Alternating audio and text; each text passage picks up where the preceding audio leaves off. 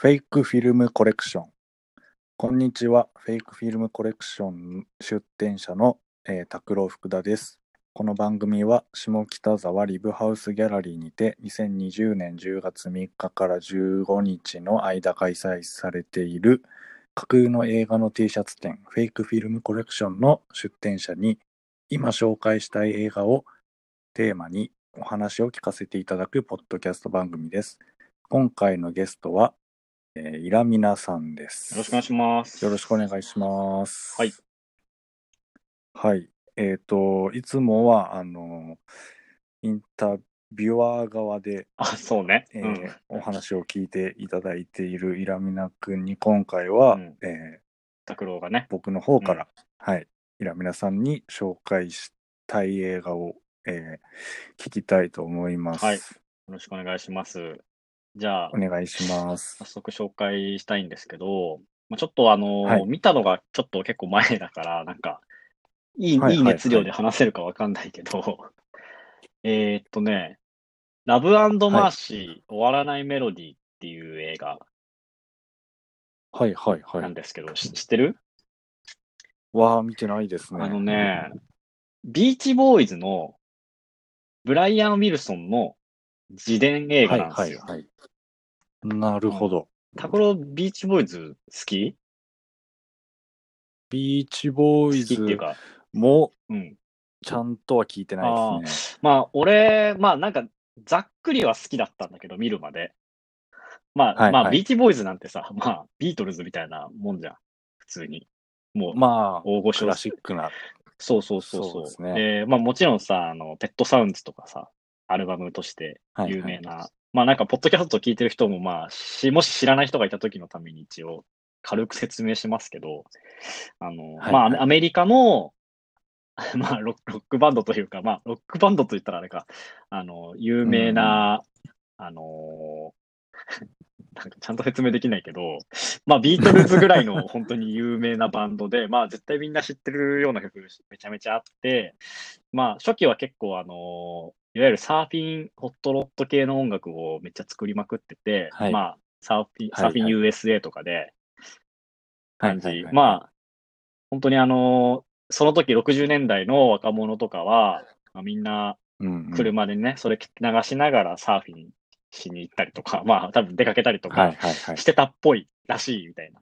うーんまさにもう西海岸の象徴みたいな音楽を作ってたんだけど、まあその時は結構まあ、あの、まあ映画の中でも語られてるんだけど、うん。はい。まあちょっと詳しい人が多いから、なんか俺が間違ったこと言ってたら申し訳ないんだけど、まああの結構、売れ、売れ線、はい。売れ線をやってたんですよ、その時は。実は、はいはいはいはいあの、めっちゃ有名なあの、ファンファンファンネネネネネネネみたいなのが、もうそういうサーフィン系の曲とか、全部、はいブライアン・ウィルソンは、まあ、あんまりやりたくなかったみたいな感じのね。なるほど。まあ、やりたくなかったのか、途中から全然やりたくなくなったのかはわかんないけど、で、うん。で、途中で一発、ペットサウンズというすごいアルバムを作って、もう今でさえはもうん誰しもが最高傑作と言ってて、本当に、もう、俺も初めて聞いたときめっちゃすごいいいなって思ったし、まあ、いつ聞いてももう、多分永遠にいいんだろうな、みたいなアルバムを出したうんうんうんビーまあ、で、そっから、まあ結構、なんて言うんだろうな。あのーうーん、まあ、ペットサウンズ出して、出したり、まあ、今も一応ね、ビーチボーイズ自体はあるんだけど、まあ、一番有名なのは、まあ、そのペットサウンズなのかな。うんっていうまあ、で、まあなんか、あんまりそんなにビーチボーイズのこと知らない人でも知ってるぐらいの情報だと、まあこれぐらいのことなのだとしたら、実は結構はいビーチボーイズって、まあかなり奥深いバンドで、あのー俺の印象、まあその映画を見た俺の印象だと、印象っていうか、あのーまずブライアン・ウィルソンがね、もう、天才ベースを弾いてるブライアン・ウィルソンがまずもうブレーンというか、完全に曲を作ってるんですけど、はいはい。まあ他のメンバーもね、すごいんだけど、あのーはい。もうすごすぎて、で、ペットサウンズ作って、でもペットサウンズが全然評価されなかったのよ、当時。なるほどうんなん。かビートルズとかはいいじゃんって言ってくれたんだけど、後から。まあ、結構、はいやっぱ、はいはいまあ、はい。まあ、はっきり言ってマジで、何？あの、本当にもうサーフィンみたいなの求められてるのに、ゴリゴリのなんかいい音楽作っちゃったから、なんか、え？みたいな、普通にえ？ってなっちゃったのよ、みんな。なるほど、うんなるほど。なんか、もうなんか、別にバカにしてるわけじゃないけど、オレンジレンジが、マジでめちゃめちゃいい、なんか、なんていうの？全然浮かれてない、超いい音楽作ってるみたいな。まあ、もしかしたら評価されるかも。もしれないけど、まあ結構、多分上海ハニーとか出した時に、いきなりそれやってもさ、いやいや、みたいになるじゃん。そうですまあ、ね。ちょっと例えがよよか今ったかわだかんないけど、いいけど、うん。みたいな。まあ結構それでガクってなっちゃって、まあ評価する人はしたんだけど、はいはい。で、もともとそのブライアン・ウィルソンを結構やっ、まあ、精神的な、まあもともとかわかんないけど、まあ、それで病気になっちゃうんですよ、心の。はい。で、それで、めちゃめちゃあのー参っちゃって、音楽業界からもうほぼ撤退してたのよ、実は。はい。なんかさ、それ俺全然知らなくって、もうそんなの、はいはいはい。ビートルズぐらいすごい人なのに、もう病気のせいで、あの、もうす、なんていうの、音楽業界に帰ってこれなくなっちゃってて、でも。まあ、それを乗り越えて戻ってきたのね。おー、すごい。そうそう。で、そこの、まあ、その、ペットサンドを作るあたりから、そこまでのことを自伝として映画にしてるんだけど、うーん。この、この映画は。で、はいまあなんか、調べた感じだと、まあめちゃめちゃ本当にビーチボーイズが好きな人だと、まあちょっと史実にそぐわない点というか、まああの、ちょっと映画内図とされてる部分は、まあ多少見受けられるんだけど、まあおおむね、あの、みんなの思い描くビーチボーイズというか、ブルライアン・ウィルソンの良さは出てて、結構その、ビーチボーイズ好きからもかなり評価が高く、で、えー。で、まあ、俺もなんか、ちょっと知ってる立場から見てもめちゃめちゃ良かったし、で単純に多分ビーチボーイズ全く知らない人でもめっちゃ面白いなって思ったの。それが良かったんだけど、なんか、全全然あのね、あの、本当にビーチボーイズ全く知らなくても、多分普通にめっちゃいい映画だなと思って泣くと思う、みんな。もうそれぐらいクオリティ高い。うんなんか細かいところで言うと、なんか、キャロル・ケイっていう人はいとか知ってる、はい昔さ、モータウンで、あの、まあ、モータウンってああるじゃん、昔の。あ の昔のってはいいうか。さ、はい。モータウンで実は、あのー ね、あの、ベースめっちゃ弾いてたって言われてる、あの、白人の超うまいベースの女性の人。まあ、なんかその話もちょっと、は深く話すと長いんだけど、あのーはいでね、あ、ちょっとどっから話そうかな。ペットサウンズって、全然ビーチボーイズのメンバー弾いてないのよ。あ、そうそう、あの、もう本当に、ブライアン・ウィルソンが指揮を取って、あの、あのドラムのさ、ハル・ブレインとか、あの、めちゃめちゃもう、すごい、その時の超一流ミュージシャンをめちゃめちゃ集めて、あの、はいはい演奏させてんの。えー。だか、ら、いや、めちゃめちゃそれだからすごいのよ。いや、それはそうそう。すごいで、まあ、歌とか、コーラスは、もちろんビーチボーイズがやってんだけど、はいはい。で、だからその時の実はレコーディングにキャロル・ケイが参加してたとか、でうー、んちゃんと映画の中にそのビーチボ、あーペットサウンズのレコーディングのシーンとかが出るんだけど、なんか、ちゃんとキャロル・ケイがいるのよ。なんか、そこにも。あの、で、キャロル・ケイって結構、まあ、見た目もなんか特徴あってさ、で、白人の女性で、あの、ピックでベースを弾くんだけど、なんか、イメージ的にさ、はめっちゃ偏見でかもだけど、モータウンのさ、ベースの人とかって、めっちゃ指で弾いてそうじゃない？なんか、そうね。だけど、ピックで弾いてるみたいな。で、ちゃんとピック弾いてえる、ー、あのあのキャロル系そっくりの人が映画にも出てきたりとかして、えー。なんか、あ、ちゃんと調べてんなみたいな、当たり前かもだけど、なんか、監督はいはのい。ペットサウンズに対するリスペクトがすごい感じるんですよ。うーん。でまあ、有名なアンダイク・パークスとかも、有名な、まあ、ハル・ブレインも出てくるし、あのーその時、その時はいのはい。ビートルズ、あビートルズが確かね、ラバーソウルを出したのを聞いて、あの、ブライアン・ミルソンがめちゃめちゃなんかこう、あの、嘆いて、いや、俺も頑張んなきゃみたいにはい。なったりするシーンとかも描かれてて、うーんまあ結構ね、あのーいや、面白いですよ。本当に、あの、映画、え音楽歴史の映画として、あの、はいはいはいはい。本当面白くって、で、でね、なんかね、ちょっとなんか、ビーチボーイズばっかの話になっちゃったけど、まあ、映画の話に戻すと、ちゃんと、はいあの、中で描き方も良くって、その昔のブライアン・ウィルソンと今のブライアン・ウィルソンを並行して描いてて、あの、もう時系列が飛ぶんすよ。あの、で。まあ、今の、もう、病気で、あー心を病んじゃってるブライアン・ウィルソン、で、心を病む前までのブライアン・ウィルソンが、もうずっと並行して描かれてて、うん、で、まあ、はいはい。もう本当にね、そっくりなのね、まず。演じてる人も。で、ポール・ダノっていう人が若い時のブライアン・ウィルソンを演じてんだけど、はいはいはい。あ、わかる？ポール・ダノ。がやってんだけど、ポールダノ。もう本当に、いや、はいはい。若い時のポブライアン・ウィルソンっぽいな、みたいな。感じで、すげえね、なんか、えあの、もう、絶対配役がバッチリで、もうめちゃめちゃいいんだよね、配役がまず。でも演技も、ポール・ダロの演技がめちゃめちゃ良くって、なんか、ーポールダノって何出てましたっけ、えっとね、しいろいろ出てるけど、な、有名なのだと、有名なのだと何かな。リトルミス・サンシャインとか、スイス・アーミーマンとか、はいはいはい。ああ、はいはいはいはい。とかで出てます。あの、ちょっと、あの、お赤ちゃんみたいな顔した、いい感じのはい人はいはいはいとかね、まあ、やってて、で、まあ、まあ、配役もまあいいし、その、ビーチボーイズへのリスペクトがとにかく、あの、高いっていうのがすごくこの映画の好きなところなんだけど、で、まあなんかさ、結構、あんまりたくさん見たことあるわけじゃないけど、音楽のさ、あはい。の自伝映画とか、まあそんなたくさん見たことあるわけじゃないんだけど、結構今まで見た自伝映画の中でも完全に一番好きで、この映画。うーん。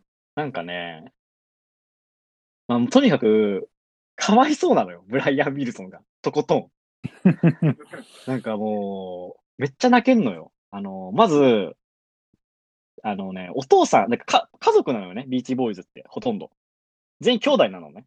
あ、全員じゃないいとことか、兄弟とか、なんか、隣のうちにいたやつとか、なんか、めちゃめちゃ身内で作られてんのね、バンドが。で、お父さん、んがマネージャーをやってんの。はいでもこれもね、なんか、全然いい話じゃなくて、あの、お父さんがめちゃめちゃ嫌なやつで、で、まあなんか、あんまりね、ええその一つの側面から語っても良くないんだけど、まあ、結構、まあ DV とかもするし、あの、息子たちに、その、才能があるって見抜いて、すぐ商売にしようとしたみたいなやつなんですよ。なるほどうんで、実際あの、昔暴力をして、あの、ブライアン・ウィルソンに、ブライアン・ウィルソンの耳って半分聞こえないのよね、片耳が。はいはい。なんかそれも父親が行った暴力のせいで、うんそんなんさ、やばいじゃん。なんか、だ誰にも暴力やっちゃダメだけどさ、そんな、こんな立派な音楽家のさ、耳をさ本当なんてことって、まあ思うし、まあしま、しまいには結構さ、その、めちゃめちゃ、その、親父がセルアウトさせるから、もう、ブライアン・ウィルさんもう全然こんなん作りたくないみたいな、サーフィンとかもうええみたいな感じなのに、やらすから、そこで確執が生まれちゃって、バトルになっちゃうんですよ。でもう無理やりクビにしたりとかするんだけど、なんか、まあ、そこからね、なんかもう結構し、しとんでもない手術とかすんだよ。あの、まあもう自伝映画だからネタバレとかじゃないからちょっとい言っちゃうけど、あの、はい。親父がさ、あの、権利とか全部売るの。ビーチボーイズの曲の。ええやばくない？いや、なんか、本当に、なんかドラマみたいですよね、映画。そうそうそうそう映画っていうか。本当にね、なんか、物語のような人生を送ってて、ブライアン・ウィルソンが。なんか俺、そのシーン本当に共共感というか、同情しすぎてめっちゃ泣いちゃったんだけど、なんかさ、だって、もうさ、数々の名曲作ってきた、何何百曲も作ってきた人のさ、権利を勝手に売ったのよ、親父が。いや、なんか我らも、まあ音楽やってるから、うん権利売るっていうのはもうとんでもないことですよね。なんかさ、やばいよね。まあ今どうなってるかってわかんないけど、今も権利がないんだったら、なんかやばいよね。ブライアン・ウィルソンってビーチボーイズの曲の権利ないって、なんかやばくない？なんか、そんなこと あっていいのかよ、みたいな。で、いや、本当に。そうで、まあまあ、そういうのもあり、で、ペせっかく作ったペットサウンズが、今ではもう死ぬほど評価されてるけど、当時やっぱ評価されなかったっていうのもあって、もうどんどんこう、鬱になっちゃって、で、まあね、ここからがね、まあちょっと、x ジャパンみたいな話なんですけど、あのー悪いね、精神、あ、精神科医かな？なんだったかな？なんか、お医者さんに、あのー捕まっちゃって、まあ、そいつが、もちろんいいやつだったか悪いやつだったかっていうのは、ちょっといろんな説があるんだけど、まあ、映画の中では悪者として扱われてて、ではいはい。なんかね、まあ、悪いやつに騙されて、どんどん鬱になっていくんですよ。で、まあ、それもめっちゃかわいそうで、あのーまあ、そいつがもうめちゃめちゃ悪いやつで、あの、ブライアン・ウィルソンが病気なのをいいことに、あの、病気をもう治さないような治療を続けて、なんか、操っちゃうの、ブライアン・ウィルソンを。なるほど。もう本当マジ x ジャパンの都市みたいな感じになっちゃって、はいはい。そのせいでもう何十年も表舞台に出てこなかったのよ。うーん、そういうことそうそうなんですね。そう。本当さ、信じられなくない？あのー本当にさ、ポール・マッカートニーぐらいさ、偉大な人なの、本来は。てか、まあ、俺、こんなこと言ったら本当に語弊があるけど、もう勢いだけでちょっと言うけど、結構、いや、はい。本当に、いや、なんつうんだろうな、ビートルズ4人分ぐらいすごいやろぐらいの、なんか、感じあんのよ。なんか、全然そんなことないと思うけど、なんか、それぐらいの見た後、そんぐらいこの人すごい人だろうって思うぐらい、あー。まあ、ブライアン・ウィルソンのその天才性がめっちゃ描かれてて、はいはい。それもめっちゃかっこいいんだけど、あの、なんかね、あの、ペットサウンズ作る、そのスタジオの描写で、みんなさ、その時マジ、ブライアン・ウィルソン二十何歳とかね、ほんと超若者、俺よりも全然年下で、多分、拓郎と一緒か下ぐらいなのよ、全然。で、はいはいもう死ぬほど有名なアーティスト、スタジオに集めて、めちゃめちゃ何十人も、オーケストラとかだから、はいはい。そこでさ、いや、お前何それみたいな、あの、ルートとかのベースとかをね、キャロル・ケに渡すのよ。譜面を。で、キャロル・ケとかも、ああ、いや、これってこの音で合ってなくないみたいなこと言うのね。でも、はいい、や、大丈夫。やったらわかるみたいな。って言って、やると、キャロル・ケも、なるほどね、みたいな 感じになって、はいはい、みたいな。もう全員大満足で、ハルブレインとかも、お前はすげえよ、みたいなめっ。ちゃきめっちゃ気持ちいいシーンですね。そうそうそうそう。で、まあ当時は本当にさ、なんか、犬の声を入れてみたりとか、なんか、そういうなんか、はい。はい今だったら普通かもしれないけど、なんかそういう斬新なこととかもまあ入れたりとかして、なんかね、そういうすごいことめっちゃやってんだけど、で、まあちょっとね、あのーメンバーの中にも結構保守的な人がいて、あまあ、全あのね、そいつの、そいつはそいつで全然悪くないんだけど、そういう考え方もあるから、い決してこいつが悪いやつとか思わないんだけど、やっぱぶつかるじゃん。でしかもすごい舵切りをし、舵取りをしようとしてるから、やっぱたうんぶつかっちゃって、ブライアンのことやっぱりね、みんな理解してくれないのよ、最初。あ、はいはい。なんか、それもめっちゃ悲しくて、でもなんかわかるしそのぶつかる、その止めるやつの気持ちもわかるんだけど、もうブライアンからしたらもう誰も認めてくれないし、まあみたいなね、なんかそういう、ななんかね、不遇なのがずっと続いて、そのせいで鬱になってみたいな。っていう、もう本当にもうなんか、本当に悲しいお話なの、途中まで。なるほど。で、最終的になんで戻れたかっていうと、まあ、見たらわかるんだけど、あはい。の、今お、今の奥さんと途中で出会うんだけど、はい。な愛なのよね。それが。いや、いいですよね、愛って。そう本愛って最高じゃん、やっぱ。もう、それがね、まあもちろんちょっと映画だからそういう感じになっちゃ、なってんのかもしんないけど、まあね、もう愛の力で立ち直るのよね。うん。で最後まあ、まあ今、実際に立ち直ってる姿があるから、もうネタバレとかじゃないと思うけど、まあ最後立ち直るんだけど、で、今では、まあ、でもブライアン、だからビーチボーイズってさ、あの、ブライアン・ウィルソンがいる時といない時があるのよ。だから、ほうだからあんな、だからブライアン、なんかそんなバンドっておかしいじゃん。本当に。まあまあまあで、そう x ジャパンに YOSHIKI がいない状態で20年ぐらいやってるみたいな 感じなのよ、本当に。まあ、いびつですね。そうそうそう。そういう状態で、何十年もやってた。まあ、逆にその残ってたメンバーも偉いんだけど、今では、こう、うんうんうんたまにこう、ビーチボーイズにブライアン・ウィルソンがこう、入ってやるみたいな、あの、まあ、こともややってるんだけど、うんで、まあ、最後、その映画のね、ラストで、まあ、その、はい今ではこういう風になってて、あの、ますみたいな、なんか最後に流れるじゃん。よく電気映画というか。あの、その時に、あの、タイトルでもあのあるね、ラブマーシーって曲が流れるのよ。はい。それはあの、ビーチボーイズじゃなくて、ブライアン・ウィルソンのソロの曲なんだけど、はあ、なるほど。そその曲がね、多分、拓郎が今まで聴いた曲で一番いいかもしれん。もしかしたら。あのね、可能性はある。そう、かかまあ、可能性は、まあ、いくらでもありますから、ね。実際どうかわからんけど、それぐらいの可能性があるぐらい、めちゃめちゃいい曲なのよ。ええなんか俺もびっくりして、いい曲すぎて、はい聞いたことなかったから、な何このいい曲みたいな。で、もう完全に奥さんのこと歌ってんのね、曲も。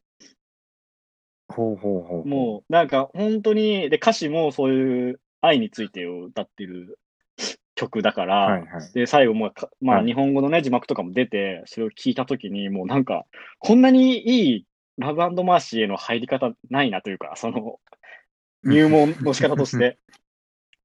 はいはいもう、だからそれ以来も本当に好きな曲になったんだけど、はいなんか、はっていうね、まあ、その、音楽自伝映画として最高の終わり方もしてて、まあ映画としても面白いし、なんか結構途中途中でビーチボーイズのあの PV をめちゃめちゃ綺麗に再現してる PV とかも何個か挟まったりとか、い。なんか本当にね、はいあのーそのあ、愛がちゃんとある感じというか、まあそれもあってすごくね、いいんですよ。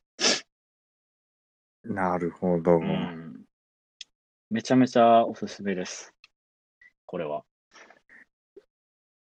この話、なんか僕一回聞いたことあるんですよね。嘘、マジで？君から。い俺、や、そうたかもしんないわ。なんか、俺、その1年半ぐらい前に見て、これを。なんか興奮してさ、会う人みんなに言ってたんだよね、多分。それこそ、あの、まあ、僕と今、上間屋がやってる夜明けの、まあ、前、イラミナ君がサポートやってたくれたってた時のうんに、えっ、と、下北沢のガードアイランドスタジオの 待合室でその話をめっちゃしてくれてたなーっていうのをめちゃくちゃめっちゃ恥ずかしいじゃん。思い出しながら最初最初に言ってよ、それ。いや、でもまあまあ、でも、これを聞いてる人は関係ないんで。ね。いや、でもね、当時も本当にね、人にこれ話さないとダメだって思うぐらい、本当に感動して、まあちょっと今日も、今日もというか今回もそういう機会があったから、何かなって思ったらやっぱこれだったんだよね。まあちょっと音楽に絡めたやつをやりたいなってあったので、うーん。うーん。いや、本当な、なんていうか、なんだっけな。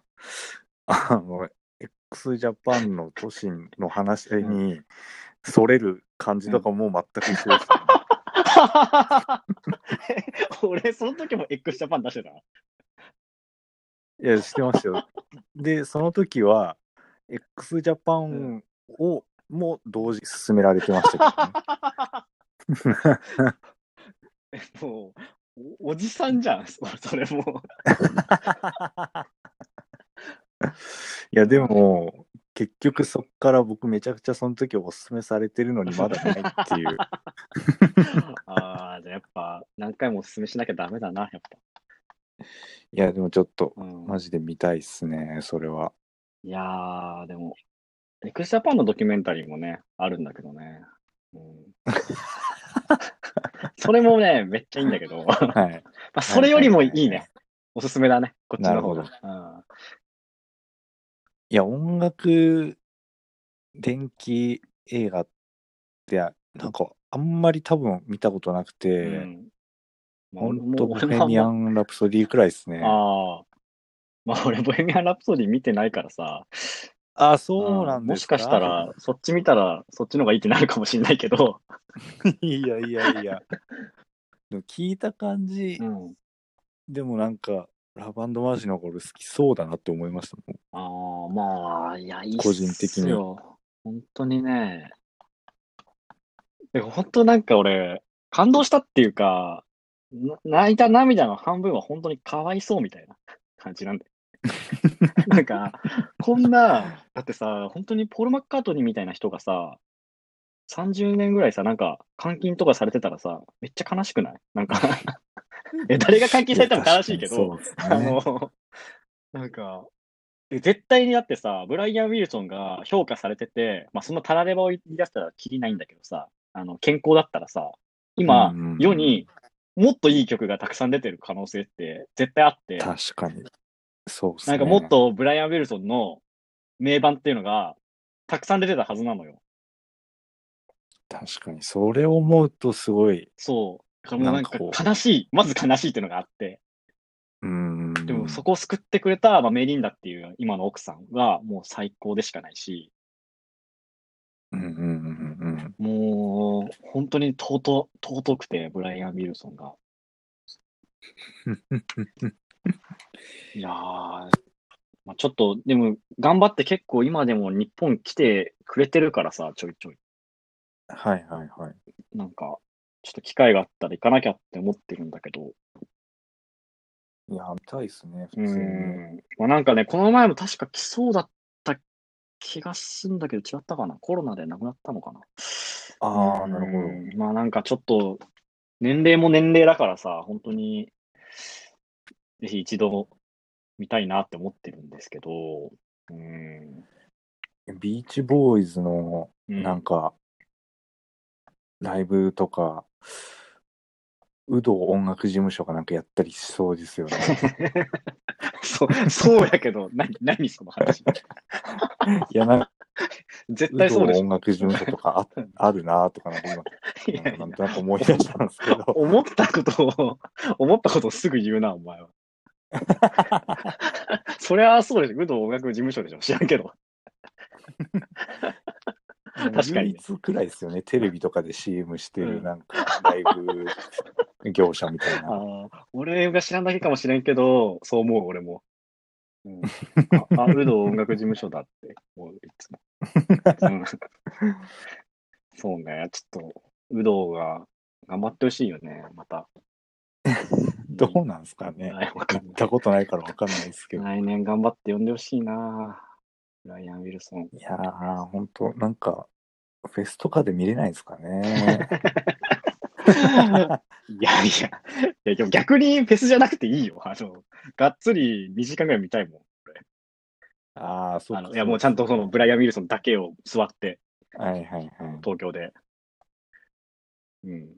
まあ、いや、フェスでも、ほら、あの、ボブ・ディラン的な。フォークの、ん？なんだっけ。やばい。名前が出てこない。え？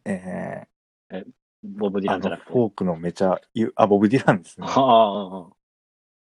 あ、あフジロック。ボブ・ディラン、フジロック来て、うん。もうすご、すごかったですよ、なんか。